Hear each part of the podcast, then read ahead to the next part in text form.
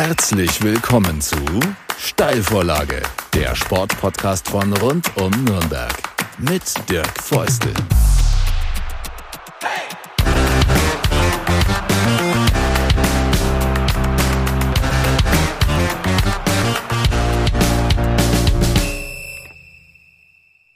Eine neue Folge der Steilvorlage beginnt und es ist die letzte vor einer kleinen Sommerpause. Wir machen zwei, drei Wochen Sommerpause und dann geht es Ende August wieder weiter. Ich freue mich, dass in der eben letzten Ausgabe vor der Sommerpause Anja Ippach bei mir, bei uns zu Gast ist in der Steilvorlage. Sie ist Triathletin. Ja, Anja, hallo erstmal. Schön, dass du dir Zeit nehmen konntest und Zeit genommen hast. Ja, vielen Dank für die Einladung. Freut mich dabei zu sein und äh, ja, bin gespannt, was du alles von mir wissen willst.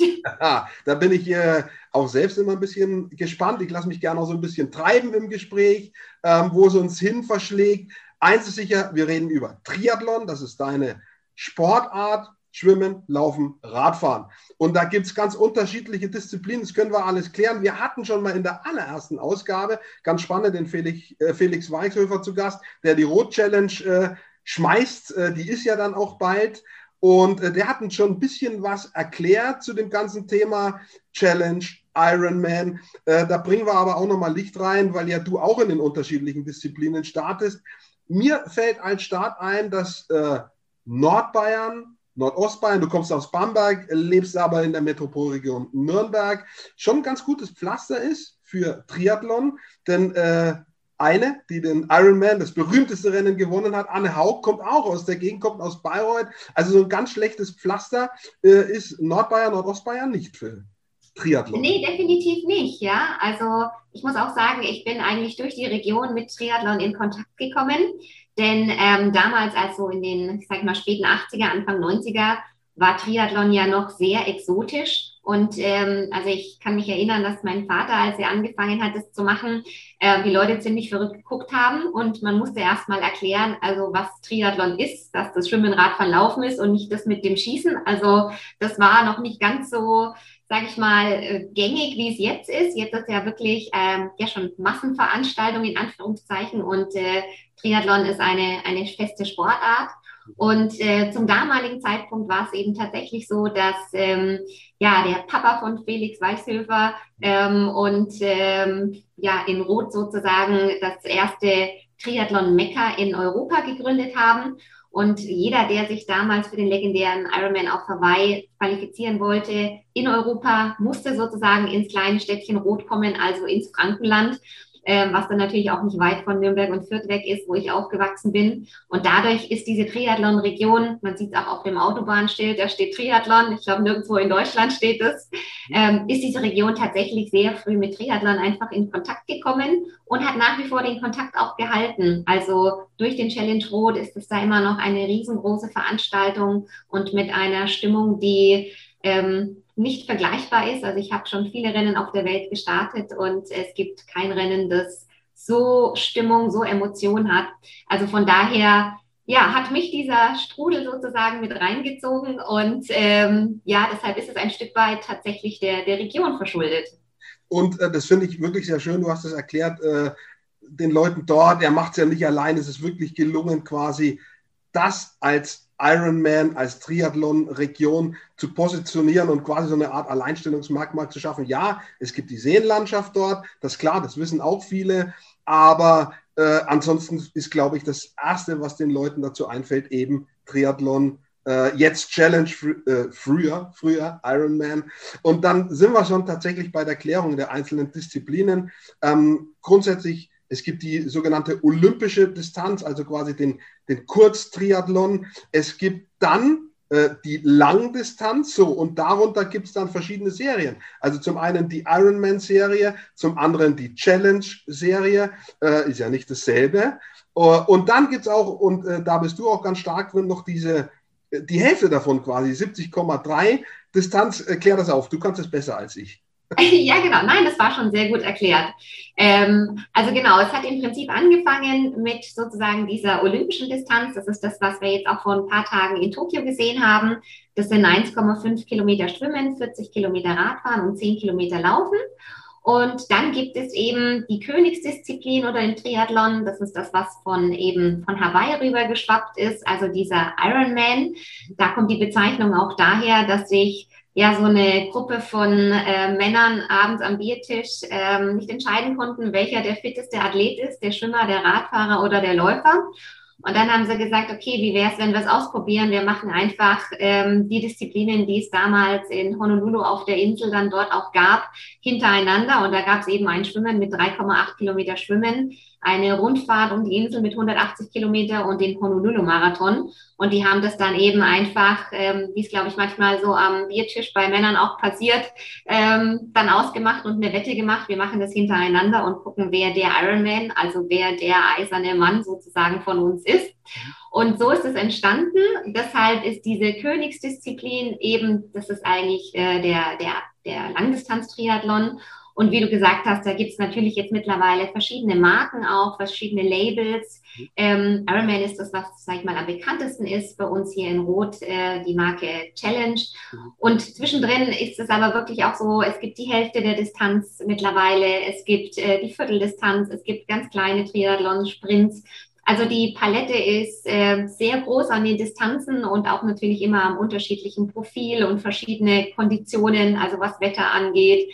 Also ich glaube, wer Triathlon machen möchte, der findet für jeden seine Disziplin und auch seinen Ort, wo er das gerne macht, mit Höhenmeter oder flach, mit Wind oder heiß, kalt.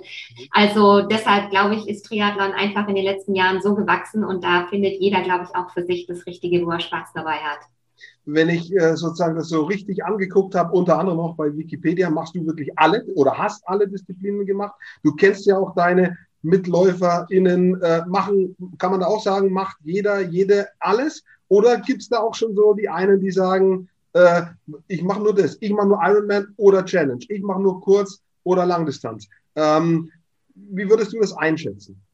Ja, absolut. Also es ist schon so, dass es Spezialisten gibt. Ähm, meistens ist es auch so ein bisschen altersbedingt, dass man mit den kürzeren Strecken anfängt und erst relativ spät auf die lange Strecke, also spät heißt Anführungszeichen mit sagen wir mal, Mitte 20 auf die Langstrecke wechselt.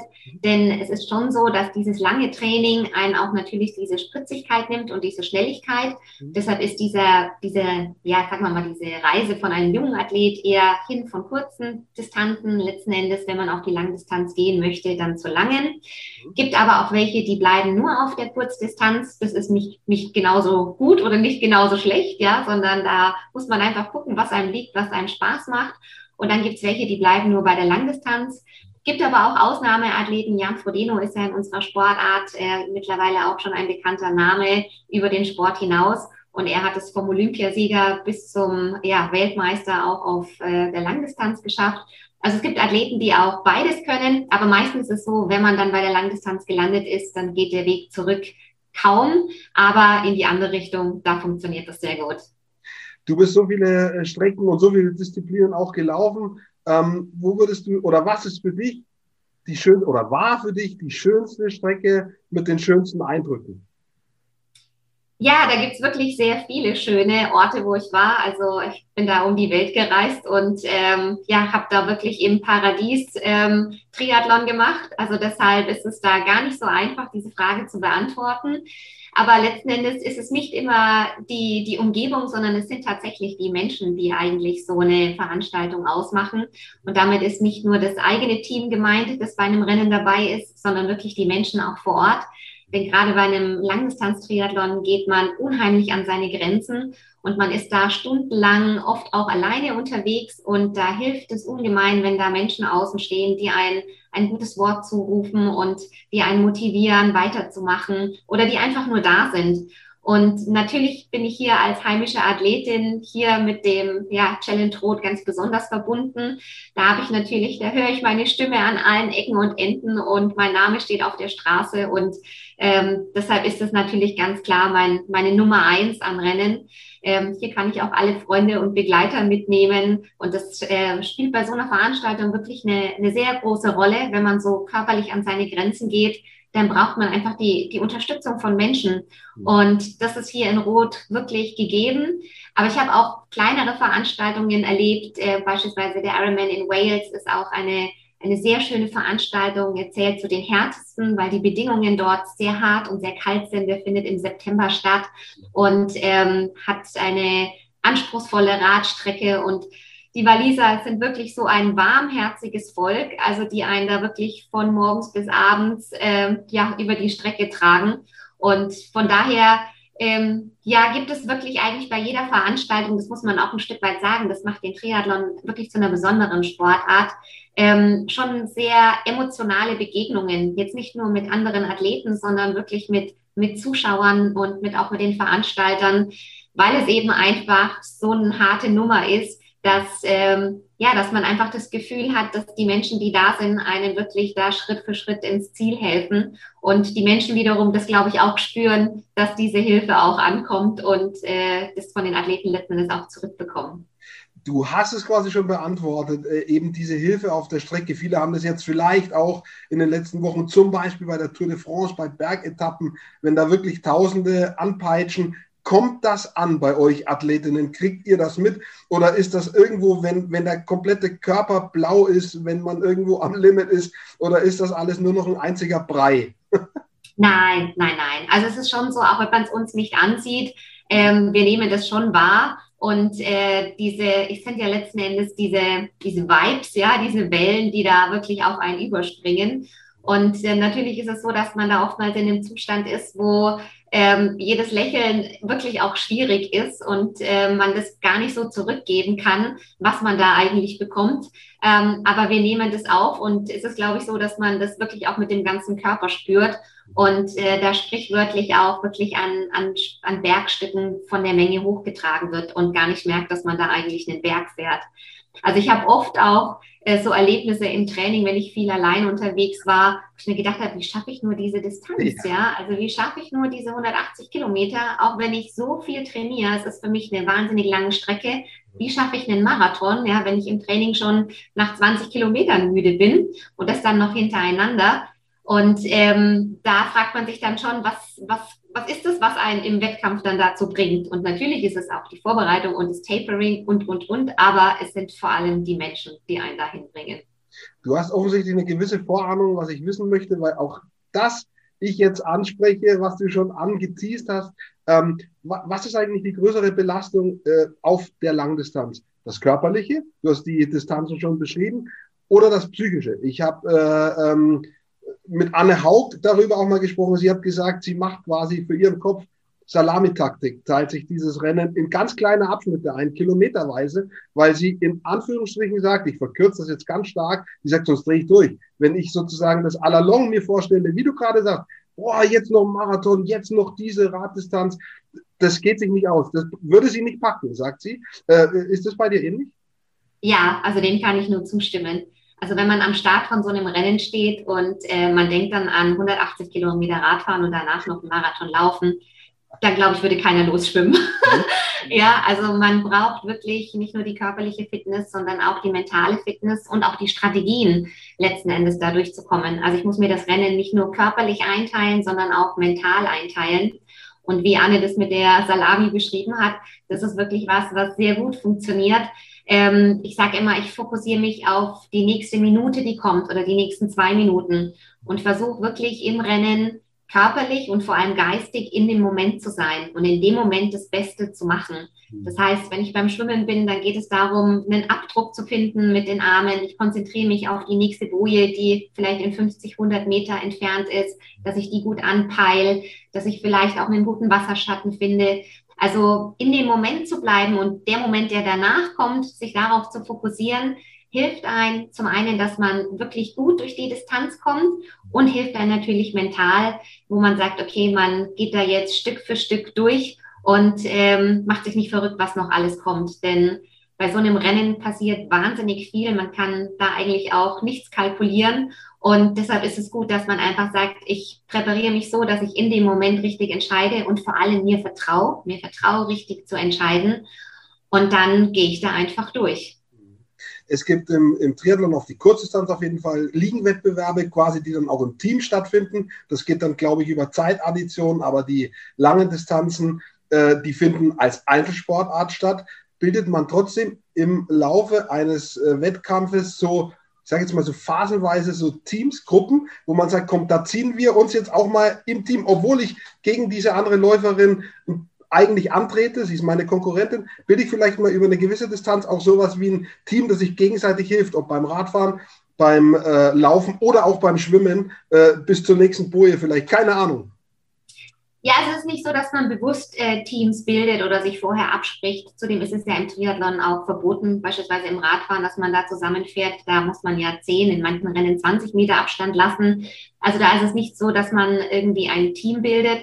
Es ist schon so, dass man da wirklich sehr auf sich auch fixiert ist und ähm, es ist tatsächlich wirklich eine Einzelsportart, mhm. was aber nicht heißt, dass man auch sich gegenseitig Mut zuspricht. Also ich habe viele Rennen auch schon erlebt, ähm, wo das sind keine langen Gespräche, aber wo man sich gegenseitig einfach motiviert oder auf die Schulter klopft und Come das on. auch keine Konkurrenz, ja, oder auch mit Freundinnen ist ja nicht so, dass man ähm, da über lange Jahre, wenn man den Sport betreibt, sind es natürlich auch immer die gleichen Athleten, denen man begegnet. Und da entstehen natürlich auch Freundschaften oder man trainiert zusammen. Und da ist es dann schon so, man macht das Rennen nicht zusammen, aber wenn man sich begegnet, dann motiviert man sich einfach. Und äh, ja, versucht wirklich da gemeinsam das zu, zu bewältigen. Und das macht diese Sportart auch ein bisschen aus. Es ist nicht so ein Gegeneinander und Ellenbogen, sondern man hat alle wirklich haben dieses Ziel, eigentlich erstmal die Distanz zu bewältigen und diesen roten Teppich zu erreichen. Das ist mal so Ziel Nummer eins. So, jetzt kommt hier ein Anruf rein. Ähm, und, ähm, und dieses gemeinsame Ziel, das spürt man dann auch. Dann ist es eher so, dass man sich hilft ja. und äh, nicht gegeneinander arbeitet, denn jeder weiß, dieser Weg ist so weit ja. und man hat da wahnsinnig Respekt voreinander, dass man das antritt und äh, deshalb ist es eher so ein, ähm, so ein geteiltes Leid miteinander und äh, nicht, dass man den anderen noch schaden möchte, sondern eigentlich eher gemeinsam mit ihm auch die, die Distanz machen möchte. Das ist wahrscheinlich deine Trainingsgruppe, die fragt, wo bleibst du? Aber die, die ja. ein bisschen auf dich warten. Ähm, Gab es ein Rennen, einen Wettbewerb, ähm, wo du über die Grenze gegangen bist, äh, wo du aufgeben musstest äh, äh, oder gar vielleicht sogar sowas wie eine, eine Ohnmacht hast, wo du zusammengebrochen bist? Oh ja, da gab es einige. also das muss man sagen, wenn man natürlich so eine Sportart sich aussucht, wo man über seine Grenzen gehen muss, auch öfters, ähm, dann passiert es halt auch mal, dass man da zusammenbricht. Ähm, nicht nur körperlich, sondern auch oftmals auch mental. Also ich kann mich an einen Rennen erinnern, beispielsweise da war es, äh, sag ich mal, ein körperlicher Zusammenbruch, ähm, weil, wo ich einfach, ähm, es war in Irland, wo es wahnsinnig kalt war. Also das Wasser war schon abartig kalt und ich habe da Kopfschmerzen bekommen und das Radfahren hat nur geregnet. Und ähm, es war wirklich, es war unmenschlich, muss man ganz ehrlich sagen. Und da musste ich so körperlich mal aufgeben, wo ich gemerkt habe, da, der bewegt sich jetzt einfach nicht mehr, ja, das, das funktioniert nicht mehr. Und dann gab es natürlich auch Rennen, wo es, wo es mental nicht mehr ging, also wo, ähm, wo der Körper zwar hätte noch weiterlaufen können, aber man war vielleicht an einer Position im Rennen, wo man sich gedacht hat, was äh, was läuft denn hier? Oder man hat einen Platten und man hat dann 10, 20 Minuten irgendwie Rückstand dadurch bekommen. Und also deshalb, ähm, ja, ist es wirklich äh, sowohl körperlich als auch mental, dass man da an seine Grenzen stößt. Und ich meine, wir alle sind Menschen und keine Maschinen. Und da ist es auch mal so, dass die Maschine dann eben einfach äh, aufgibt, ja, oder der Mensch einfach ausfällt. Und das gehört zu der Sportart dazu. Und ähm, ist halt in dieser Sportart so, dadurch, dass man aufgrund dieser extremen Distanz nur relativ wenig Rennen im Jahr macht, ist es eben so, dass wenn man ein oder zwei, manche machen auch drei Rennen, Langdistanzrennen, wenn man sich dafür 365 Tage im Jahr vorbereitet und dann hat man diese zwei Rennen und ein Rennen davon läuft schief, dann ist natürlich so ein ganzes Jahr Arbeit auch mal schnell kaputt. Und ähm, das tut natürlich dann nochmal extra weh. Mhm. Und äh, zusätzlich ist es so, dass es halt nicht wie beim Fußball oder anderen Sportarten ist, wo man jedes Wochenende sozusagen nochmal so ein Rennen starten kann, wenn das eine nicht, start, äh, nicht, nicht so war, wie man es sich gewünscht hat, sondern dann heißt halt einfach, der Körper braucht erstmal sechs Wochen Ruhe und dann ähm, kann er langsam mal wieder so ein bisschen reinkommen und vielleicht ein, zwei Monate später ähm, das dann nochmal probieren. Und das hat natürlich letztendlich zur Folge, dass ähm, so ja, Misserfolge dann natürlich auch extrem wehtun. Ich habe jetzt schon in den letzten Jahren auch mehrmals mit Triathletinnen gesprochen. Äh, ich versuche mir immer wieder das wirklich vorzustellen, es gelingt nicht. Also äh, am Ende muss man es probieren, weil ich, äh, wir haben es jetzt äh, in den letzten Minuten, glaube ich, schon ganz anschaulich erklärt. Das ist eine Grenzerfahrung, äh, einfach, ja, äh, die den Körper an ganz vielen Stellen äh, an seine Limits bringt, im Kopf, körperlich, in, auch in der Vorbereitung, an, an wie viele Sachen man denken muss. Ähm, das glaube ich, um es wirklich zu begreifen, muss man es machen, würde ich sagen.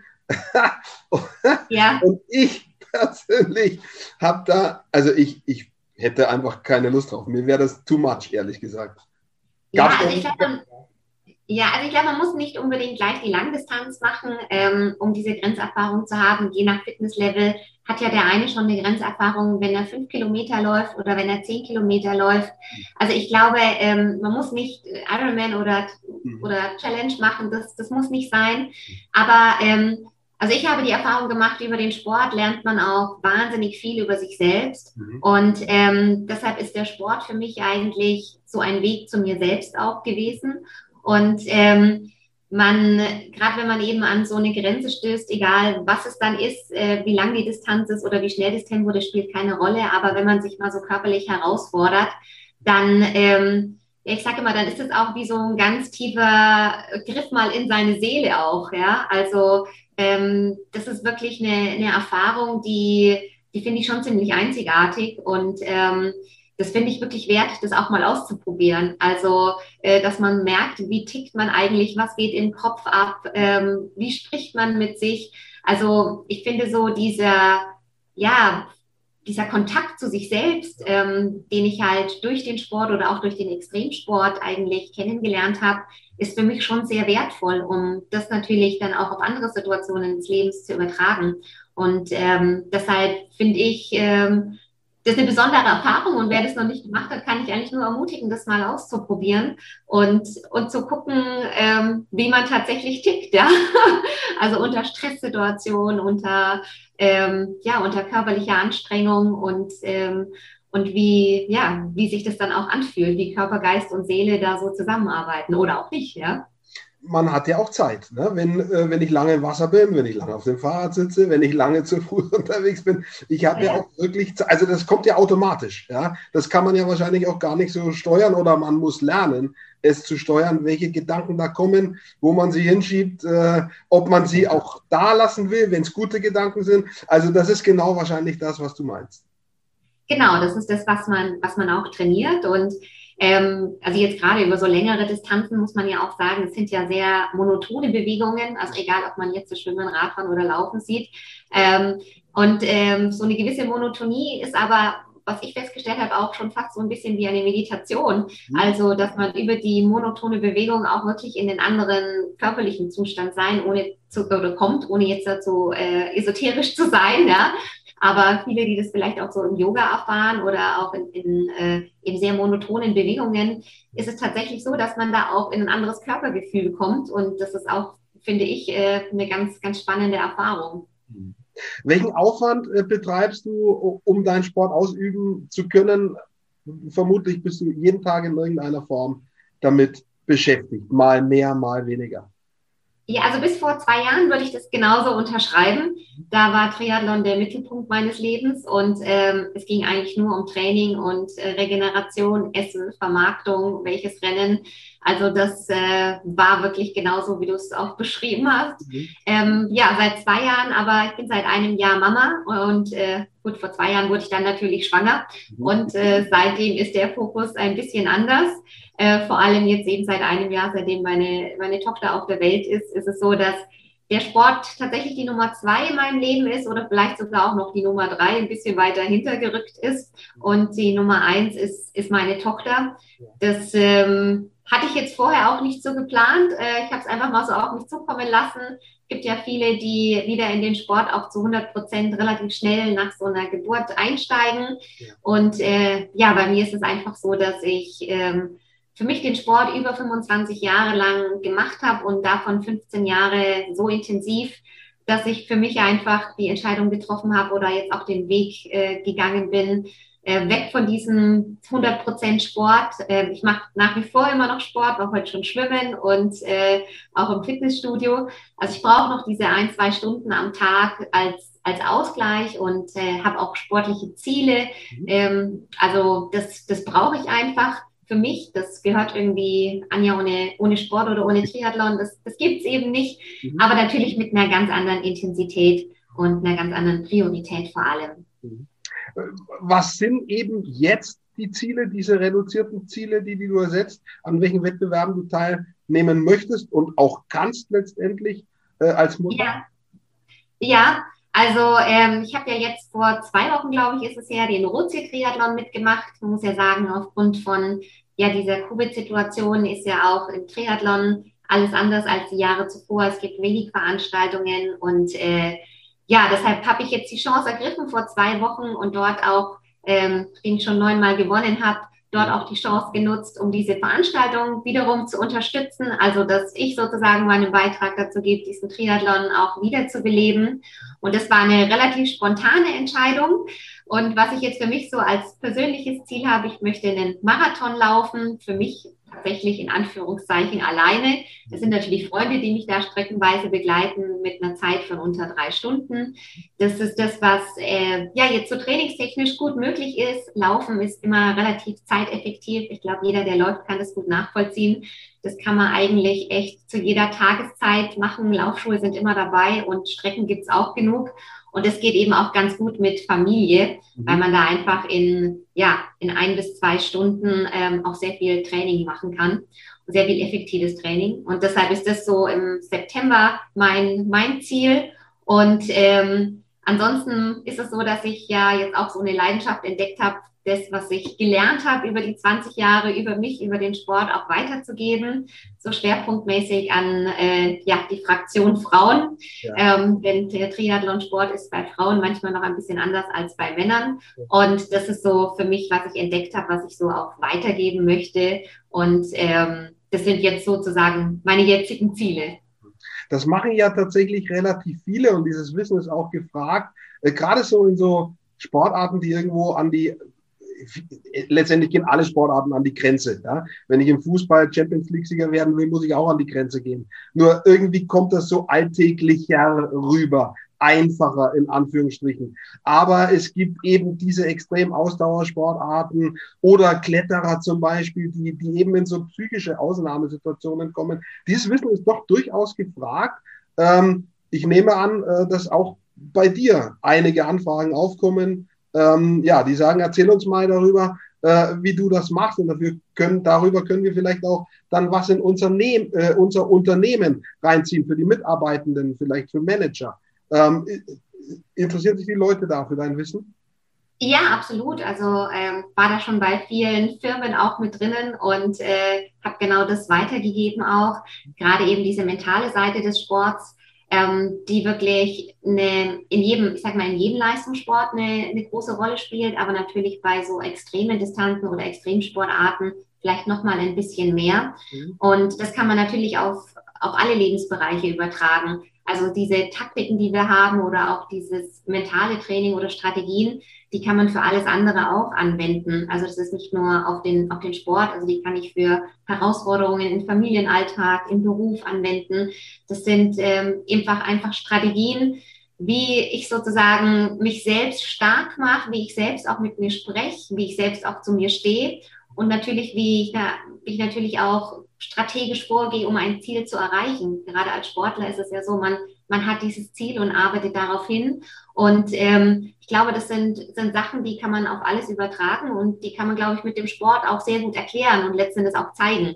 Ich, ich, finde, ich war auch selbst Sportler, Fußballspieler. Ich finde, der Sport ist eigentlich eine der besten Lebenshilfen überhaupt, weil er, weil er für ganz viele Dinge äh, wenigstens eine Brücke hat. Ja? Äh, ähm, wieder aufstehen, mit Niederlagen umgehen lernen, aber auch Siege richtig einzuschätzen, äh, Teams zu bilden, Dinge alleine zu schaffen. Das weißt du jetzt wieder aus dem Triathlon besser. Eine Mannschaftssportart ist wieder mehr vielleicht für Teamcharakter. Aber es gibt ganz viele Brücken, Sozialisa Sozialisierung in Gruppen reinkommen. Ähm, also, wie gesagt, für mich der Sport eine der besten Lebenshilfen überhaupt. Absolut. Kann ich kann ich nichts mehr hinzufügen, kann ich nur unterschreiben. Ähm, was ich, und was ich deshalb ganz wichtig finde, ist, äh, das jungen Menschen weiterzugeben. Denn ähm, als Erwachsener hat man diese Weitsicht und hat vielleicht diesen, diese Erkenntnis und ist diesen Weg gegangen. Aber ganz viele jungen Menschen kann man dadurch helfen, indem man ihnen das auch zeigt. Und ähm, das ist auch was, was für mich ganz wichtig ist, dass man wirklich junge Menschen den Sport näher bringt, denn sie sind manchmal so weit weg davon, um letzten Endes genau diese Sachen, die du beschrieben hast, zu lernen und ähm, ihnen das einfach mit auf den Weg zu geben. Also deshalb ist das echt ein, ein großes, großer Appell, dass wir, dass wir das weitergeben und vermitteln. Äh, eine Frage, wie stehst du zum Thema Beine hochlegen? Äh? Jetzt haben wir ja die ganze Zeit, bist aktiv. Also wer Mutter ist, ist sowieso ständig quasi äh, äh, 24-7, klar. Ja, äh, dann, genau. Dann, muss ja. Dann der Sport. Ähm, Gibt es noch irgendwo Momente, wo du froh bist, auch mal sozusagen für dich zu sein, einfach mal die Beine hochzulegen, an die Decke zu schauen, nichts machen? Ja, gibt es relativ wenige, aber ähm, durch den Sport habe ich wirklich gelernt, wie wichtig diese Momente auch sind, manchmal sogar wichtiger als das Training, mhm. ähm, dass man wirklich diese, diese Regeneration nimmt. Der Schlaf spielt da eine ganz große Rolle, dass man aber auch, was Ernährung angeht, äh, sich darum kümmert. Also gerade wenn man jetzt den Leistungssport so intensiv macht, merkt man, dass viele andere Dinge, nicht nur das Training eine Rolle spielen, ja, sondern dein, dein Umfeld äh, spielt eine Rolle, es spielt wie gesagt, der Schlaf eine Rolle, die Ernährung eine Rolle. Und ähm, man lernt da einfach so ins Detail zu gucken, weil man eben alles optimiert, ja, also von der Aerodynamik bis hin zu körperlichen Bewegungen, bis hin zum Schlafrhythmus und, und, und, und, und. Und ähm, das spielt wirklich eine große Rolle. Und was da aber wichtig ist, ist tatsächlich immer auch mal wieder, oder nicht immer wieder, sondern eigentlich immer auf sich auch zu hören. Und da heißt dann auch manchmal, ist es besser, eine Trainingseinheit sein zu lassen und Füße hochzulegen, das bringt mir dann, ähm, bringt mich körperlich dann wieder weiter oder bringt mir dann einfach auch den, den Ausgleich oder was Wichtiges.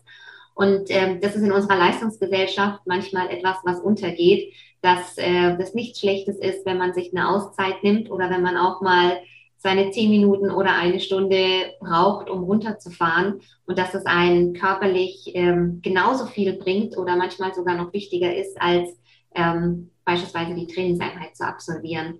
Also ich glaube, diese, diese Harmonie zu finden oder diese Balance zu finden zwischen Belastung und Entlastung und sich das auch zuzugestehen, das ist wirklich wichtig. Wir sind eigentlich fast durch. Ähm, bleibt trotzdem noch die Frage, eben in einigen Tagen Rot Challenge, äh, wirst du in irgendeiner Form dabei sein? Dahin fahren, zuschauen, Startschuss machen, keine Ahnung. Äh, irgendwie dabei.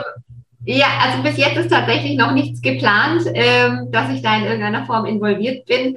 Ähm, aber ich bin natürlich emotional trotzdem bei dem Rennen dabei und, äh, und werde es auch verfolgen, selbst wenn ich nicht vor Ort bin. Das ist aber, glaube ich, auch was, äh, wenn man einmal so tief in dem Sport drinnen war, dann kommt man da so schnell auch nicht raus. Und man hat da ja auch noch Freundschaften und, äh, und Teamkollegen und da bleibt man einfach auch immer ein bisschen noch auf dem Laufenden. Also von daher ist es so, dass man da nie ganz wegkommt und das ist auch, ist auch gut so, das ist auch was sehr Schönes, da hat man ja lange Zeit mit verbracht und da sind ja auch ein Stück weit so die eigenen Wurzeln.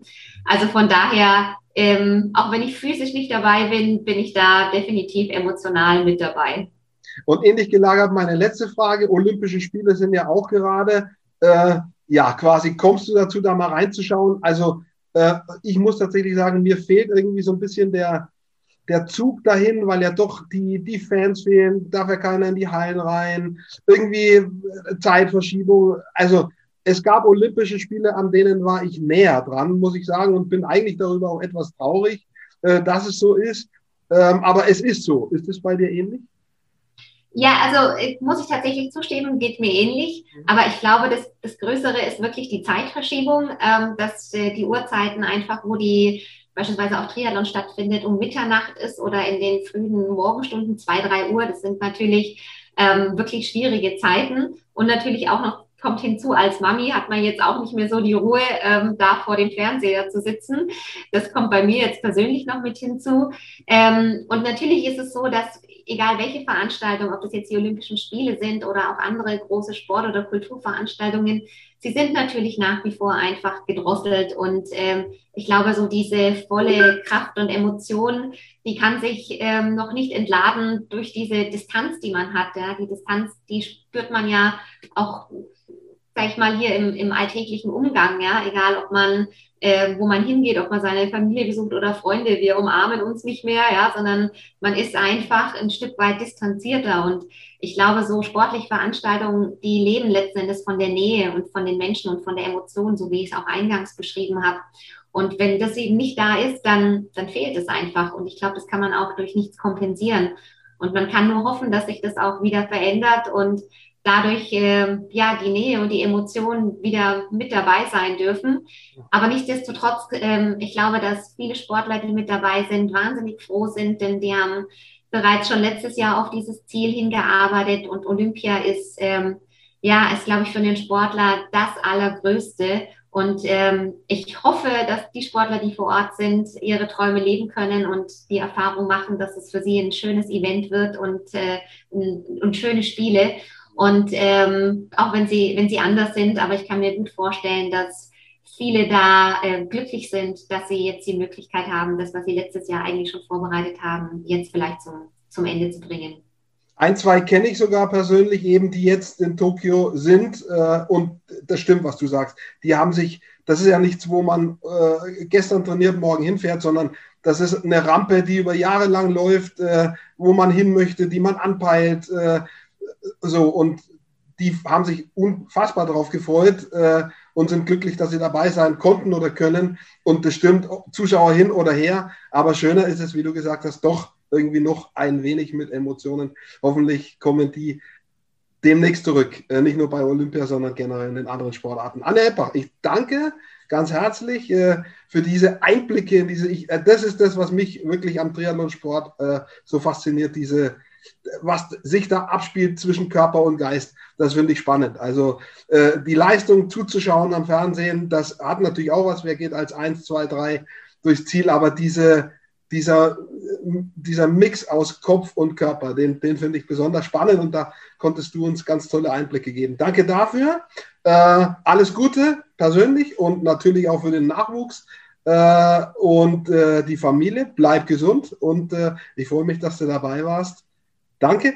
Ich hoffe, auch ihr draußen hattet Spaß. Also Anne hatte Spaß. Ne? Sie lacht. Ja, auf jeden Fall. Vielen Dank. ich möchte mich hierzu auch bedanken. Und, und ich hoffe, ihr hattet auch draußen Spaß. Ähm, wenn dem so war, schenkt uns euer Abo und schaltet vor allem wieder ein nach der äh, zweiwöchigen Sommerpause um den 20. August. Ich habe es nicht genau im Kopf, kommen wir wieder. Auf jeden Fall so Samstag, Sonntag, Montag. Da sind wir wieder dabei. Ähm, und bis dahin, schönen Sommer, schöne Ferien. Danke fürs Dabeisein und Servus.